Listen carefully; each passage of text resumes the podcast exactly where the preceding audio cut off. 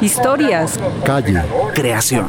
Esto es Cultura en Bogotá, un podcast de la Secretaría de Cultura, Recreación y Deporte.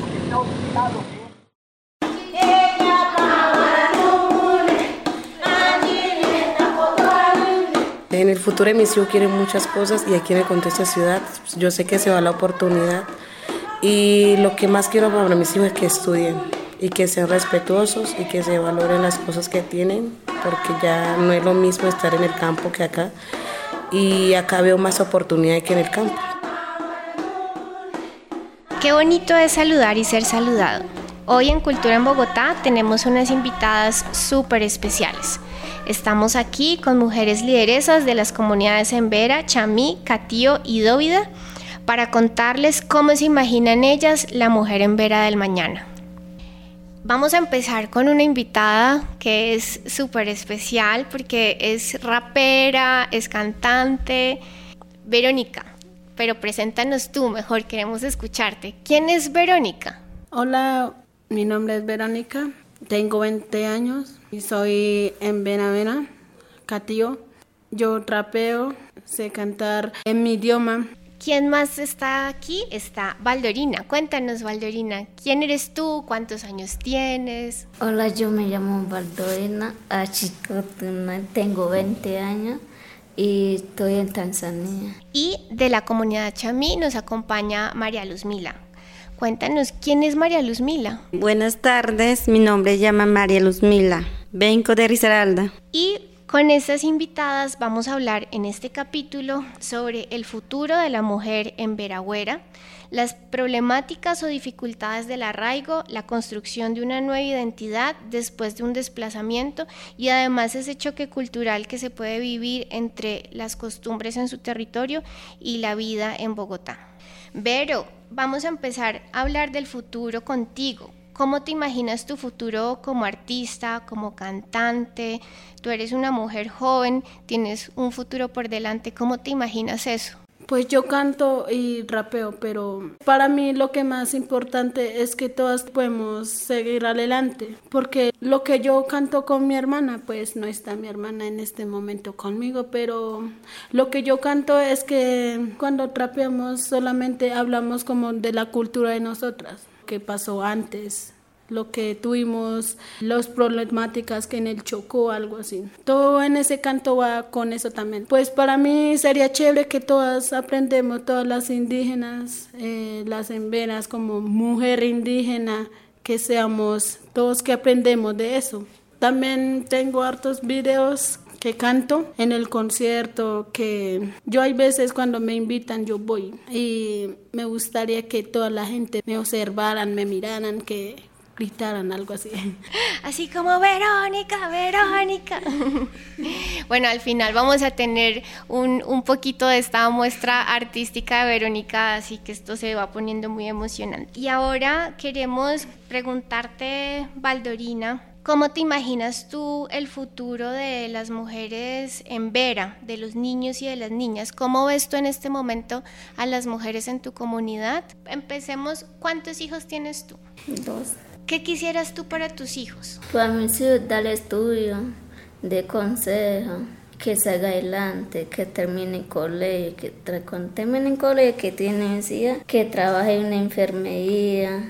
Tengo dos, lo otro que trabaje en así un profesor, que salga adelante y ya. Pero son deseos muy lindos para tus hijos. Sí, te, a veces te consejo, cuando cojas un que no pegue, que trate bien. ¿Cómo se llaman tus hijos? Mi hijo, otro se llama John Elir y el otro se llama Tío Alejandro. ¿Y te gustaría que tus hijos vivan toda su vida en Bogotá o te gustaría vivir en el futuro con tus hijos en el territorio? Parte de mí que, que viven en el territorio, pero parte de papá no, porque tiene problemas papá. ¿Y sientes para ti fue difícil adaptarte en tu vida como mamá aquí en Bogotá? Sí. ¿Qué fue difícil? Pues me es difícil por la comida, a veces se pone llorar como con ese frío también. Me da mucha tristeza por mis hijos a veces, pero a veces no.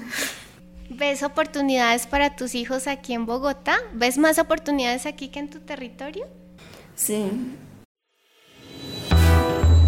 Se abre un dato curioso.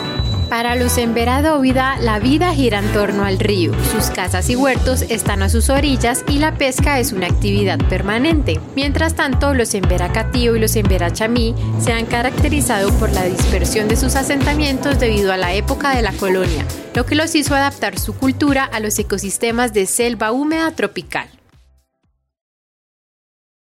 Janet, quisieras contarnos algo también, por ejemplo, de qué futuro anhelas tú para tus hijos? Para mis hijos quiero muchas cosas. Sí, yo tengo tres hijos, tengo dos niñas y un niño. Para mis hijas quiero lo mejor, más que todo respeto como mujer. Sí.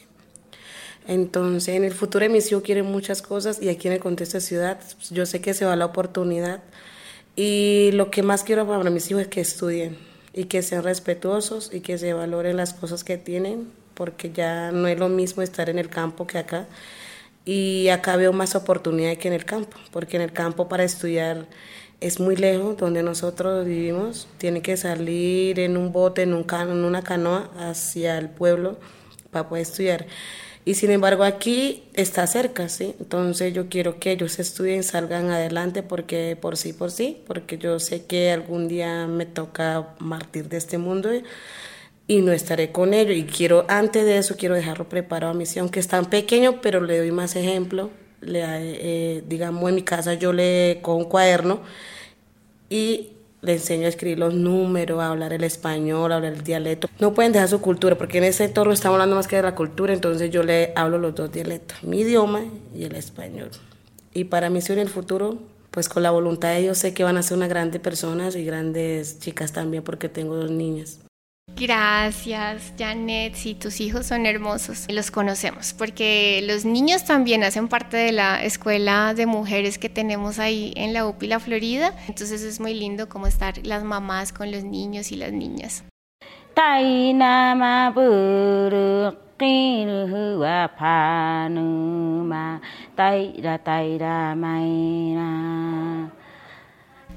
Conversemos un poco sobre las dificultades del arraigo en Bogotá.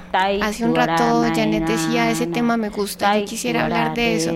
Y sabemos porque llegar a Bogotá desplazadas muchas veces, otras veces por falta de oportunidades, se enfrentan a situaciones difíciles. Hablemos un poco de esa dificultad de arraigo, de sentirse parte de la ciudad, sentirse parte de Bogotá y cómo, qué dificultades han tenido ustedes como mujeres para enfrentarse al arraigo y al sentirse parte de la ciudad.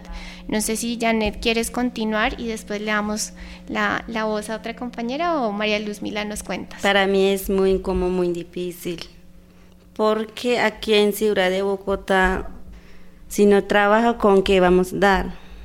¿Con qué vamos a pagar la arriendo? Si uno si no lo trabaja, lo echan. Cuando uno está pagando el arriendo, se puede echar el dueño. ¿Y con qué va a dar el comida a los hijos?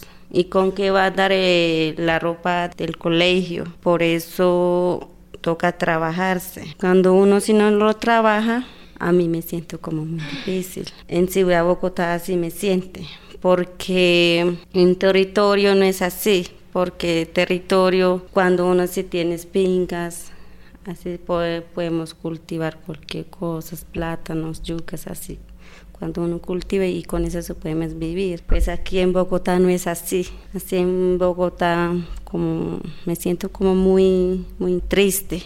Porque cuando uno si no, no deja desplazado así, no iba a estar así. Era vivir buena ya en territorio. A uno me siento por eso, a veces me siento como triste, ganas de llorar, así me siente. Gracias Luzmila por compartirnos tus emociones y tus sentimientos. Vero, ¿Cómo te sientes tú? Tú me decías hace un rato que te sientes más del Chocó que de Bogotá, aunque llevas 20 años aquí. ¿Has tenido dificultad para sentirte parte de la ciudad, aunque has pasado la mayor parte de tu vida en la ciudad? Hay veces, pero es que yo voy a contar cuando, desde niña, cuando crecí, cuando venimos de, del Chocó hacia acá, cuando mi papá nos traía a Bogotá. Bueno, yo no sabía hablar español no sabía nada, no sabía decir hola tampoco en español. Y cuando ya empezamos a quedar acá en Bogotá, pues para nosotras cuando yo era niña era muy difícil. Era muy difícil porque cuando estuvimos en un paga diario, en un arrendo allá en un San Bernardo, cuando estuvimos primera vez allá, nos faltaba de comer y nos faltaba de ropa también. Antes, cuando llegamos acá en Bogotá, no habían personas así como indígenas, no habían solo habíamos llegado nosotras, pero ya cuando ya de hoy día ya veo muchas personas como la, la, nuestra. Ahí empecé cuando crecí, pues ya para mí, para mí no es difícil, porque, porque le digo, porque yo terminé en bachillerato acá, mis estudios terminé acá, acá en Bogotá, porque mi papá nos sacó adelante y llevamos 20 años acá, ya la otra semana cumple 21 años acá, pero lo que pasa es que hay veces yo no siento yo no siento, ay no, yo soy de OTA, no. Yo no siento así, porque yo ande nací ande, ande nací fue en el Chocó, no acá. Pues hay veces yo me canso de quedar acá en, en Bogotá, pues hay veces extraño mi, mi tierra, mi cultura, mi comida de, de, nacer allá. Pues yo nunca he olvidado mi idioma porque eso lo que yo tengo en mi corazón, lo que yo más amo pues es mi lengua porque la lengua de nosotras es bonita, no, no podemos olvidar. Mis hermanos que Dos nacieron acá en Bogotá, uno que es Ana María y José. Ellos me decían que, Verónica, ¿usted cómo creció acá y cómo era antes esto? Yo les digo que no, antes era muy difícil, pero ahora como mi papá y mi mamá trabajan, ya un poquito no sé que eran dificultades, pero ya ahí vamos siguiendo. Ahí aprendí en el colegio rapear. Yo tenía un amigo que cantaba um, rap y él se presentaba a todos los colegios, él me llevaba cada rato a, ver el concierto de ellos. Y eh, mi amigo me dijo, ¿por qué ustedes no tampoco no cantan? Porque yo no sabía trapear tampoco en mi idioma. Ahí mi amigo me dijo, usted también puede cantar, usted también puede seguir adelante, porque como yo soy mujer, yo no puedo dejar a los hombres que no, es que yo no puedo hacer esto. Ahí fue que yo aprendí eh, a trapear con mi lengua, pero ya en estos momentos ya estoy poniendo una música con la lengua de nosotras y con la lengua de español.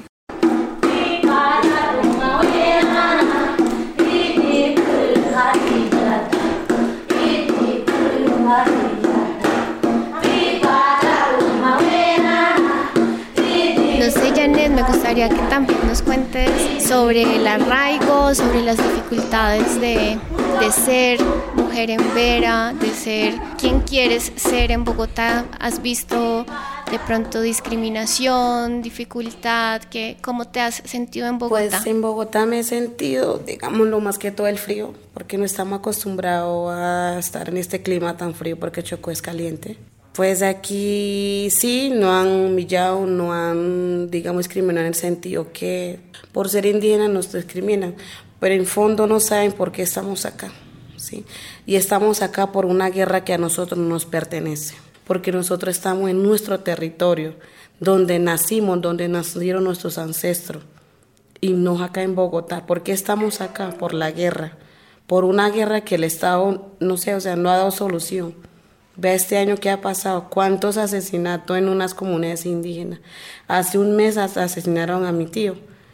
¿Quién se sabe eso? Nadie. Nadie lo sabe porque el Estado no llega allá a ver qué es lo que pasa en una comunidad. Pero sí nos discriminan sin saber la historia y el hecho por qué estamos acá. Porque nosotros nos vinimos a ver la cara bonita de Bogotá o por ver un transmilenio. Estamos acá huyendo de una guerra estamos acá por cuidar los hijos, porque si nos quedamos en el territorio, ¿cuántas familias hasta los hijos lo han masacrado? Entonces, a eso me refiero. Y llegamos, digamos, una solución a Bogotá, ve, Bogotá, la capital de Colombia, ¿qué nos ofrece? Y la, no digo todas las personas, porque la mayoría de las personas no han dado apoyo a los niños, a las mamás, porque le han dado ropa. Por ejemplo, hace poco a la Florida llegaron cuánta cantidad de risaralda de la población en Veracatío y anteayer llegaron otros, llegaron sin nada, donde una persona en nuestro territorio teníamos, no somos ricos porque no lo somos, somos una persona muy humilde, pero en nuestra comunidad teníamos que es lo más importante, que era la alimentación, la costumbre de nosotros. Llegamos acá sin nada, sin cobijas, sin ropa, sin alimentación, sin olla donde cocinar. Y eso qué pasa, algunas personas dicen, no, ustedes vienen apenas a pedir moneda. a Bogotá o nos miran feo o dicen no, no sé, o sea, a mí me han tirado frases hasta la unidad víctima, me han sacado tres veces y le he dicho a la abogada, usted no sabe mi historia, cuando usted me conozca, júzgueme. Si no, no me juzgue. Es como yo juzgar a ti, sin saber por qué usted está aquí sentado. Entonces es muy duro. Bogotá es muy linda. Sí, no han ofrecido muchas cosas. Porque le agradecemos el apoyo que nos han dado, digamos, que es el albergue de Upila Floría, a la diferencia que estamos en la calle en el Parque Nacional. Lo agradecemos de corazón. Pero hay gente que no entiende, hay gente que, que juzgan a la persona sin saber por qué están aquí. Y es muy duro, sí. Es muy duro estar acá en una tierra que no es de nosotros donde no nos criamos y es muy duro ver partir a su familia, a sus seres queridos. La vez pasada hace como tres meses y tenemos las fotos donde un niño de seis meses lo mataron. ¿Qué tiene que ver un niño de seis meses? ¿O qué hemos hecho nosotros para que nosotros nos traten así? Nada, porque nosotros no estamos acá porque queremos. Estamos acá huyendo de una guerra. En la comunidad, ¿qué se hace? Nosotros no podemos salir a cortar plátano, no podemos sembrar. ¿Por qué? Porque los paramilitares no nos dejan. La comunidad mía hace dos meses está desplazado, sin alimentación. ¿Sabe por qué no vienen a Bogotá? Porque Bogotá no mandan para Florida. Y ya. Y a mí me ha gustado contar mi historia. Cuánta familia yo no he perdido. Hace 15 años a mi hermana de 15 años la asesinaron. ¿Por qué? Porque siendo una menor de edad la habían reclutado. Y es el, hasta el día de hoy no se ha dado solución. Nuestra mamá no nació para matarnos. ¿Por qué? Solamente por nuestra tierra. O sea, los paramilitares nos quieren quitar la tierra que es nuestra. Es como nosotros llegar a quitar a Bogotá. Esos son de, de, los bogotanos. Y eso es imposible. Nos echan de allá. A los pescados lo matan con esas bomba explosiva que lo meten. Lo matan con veneno, hasta lo más pequeño, hasta lo más chiquito. Digamos, en, la población Veracateo y Chamí, colan. Y la gente lo miran fea y le dicen cosas. Sí. ¿Sabe por qué colan? Porque no tienen forma de pagar un pasaje. No es por decir yo sé que todo el Estado colombiano debe pagar un pasaje, pero a veces no tienen. La persona que sale no tiene y tienen que colar. Y algunas personas colan teniendo forma. Ve la diferencia. Porque aquí los rolan he visto que colan y cola y teniendo forma.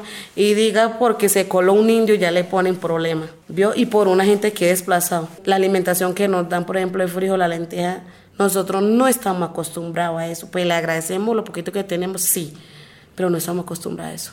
Es como tú ir allá al territorio nosotros, nosotros le damos pescado venteado, plátano cocido venteado. ¿Cómo se van a sentir? Pues mal, porque ustedes no están acostumbrados a eso. ¿O no es así? Y así estamos. Pues nos toca consumir eso porque eso es lo que ofrecemos y no tenemos por, para más. Es que también hay veces los frijoles y lentejas nos cansan. Porque eso no es nuestra cultura, no es eso, no es nuestra comida, no es nuestro desayuno. En mi territorio pues allá desayunamos solo plátano nomás y desayunamos pescado, mojarra y veces. Y el almuerzo también, pollo, pollo asado no, pues hacemos como pollo de chancocho, algo así. Pues acá en Bogotá no es igual que allá en el Chocó. Pues hay algunos niños que son dificultades por eso. Allá en la Florida pues casi no comen los niños, ¿por qué? No es la cultura de nosotros, no es la comida que nos llega. Eso pasa. Y por la, por la alimentación hay muchos niños desnutridos en la Florida. Eso, la leche que le dan allá, eso le da diarrea. Por eso a mis hijos yo casi poco leche le doy. Y el chocolate que no dan. Ese chocolate está vencido. Lean siempre. Ustedes le van a decir a todo el mundo, al Estado, el gobierno se chorrea diciendo que a nosotros nos dan todo. Pero vaya usted, métase a la Florida. ¿Qué tiene y qué no tiene? El agua no es potable, el payo no es potable. Toca ir a hacer necesidad al monte como lo estilo de esa gente. ¿Por qué? Porque el baño está horrible, no hay una persona que haga aseo. Y los niños ahí, esas moscas y ese zancudo que hay allá.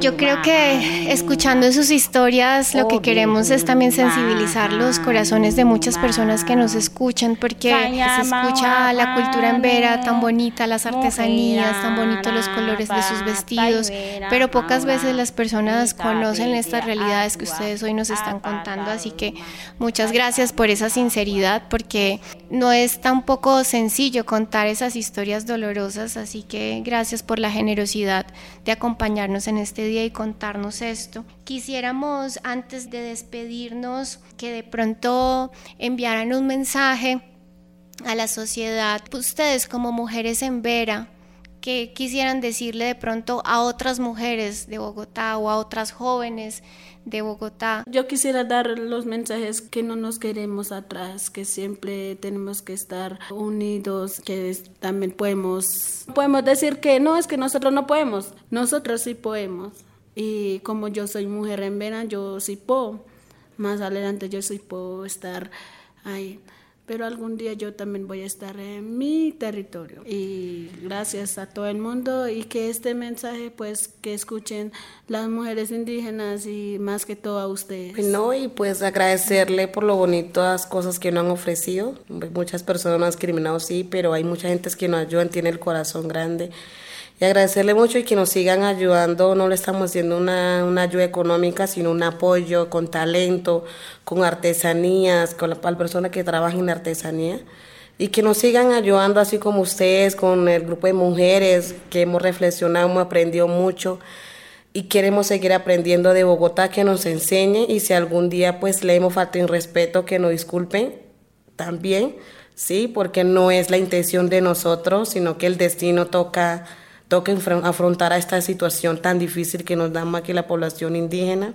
Y no que las mujeres somos berracas y somos capaces por la generación que sea, puede ser, digamos, no solo la población indígena, sino los afros también, porque hay afro desplazados también aquí. Yo veo que una forma de resistir de ustedes y de esas dificultades del conflicto es la cultura, mantener la lengua, las artesanías. Como esa forma de resistencia también está el rap no sé, Vero, si te animas a cantarnos algo. Tienes tú una canción que justamente habla de esas dificultades en el territorio y lindo si cantas en Embera también para que en la comunidad te escuchen cantar. Yo puse una canción en RAT que es Todas las mujeres me escuchan.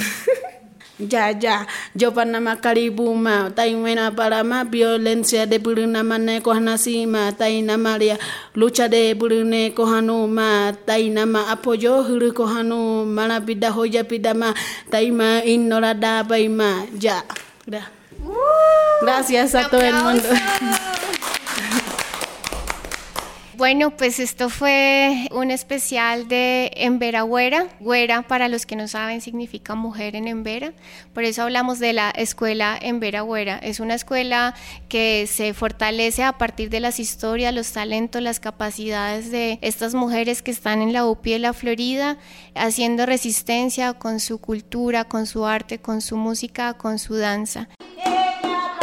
Este y todos los demás episodios los pueden escuchar completamente gratis en Spotify. Y no olviden seguirnos y calificarnos. Nos encuentran como Cultura en Bogotá. Historias, calle, creación. Esto es Cultura en Bogotá, un podcast de la Secretaría de Cultura, Recreación y Deporte.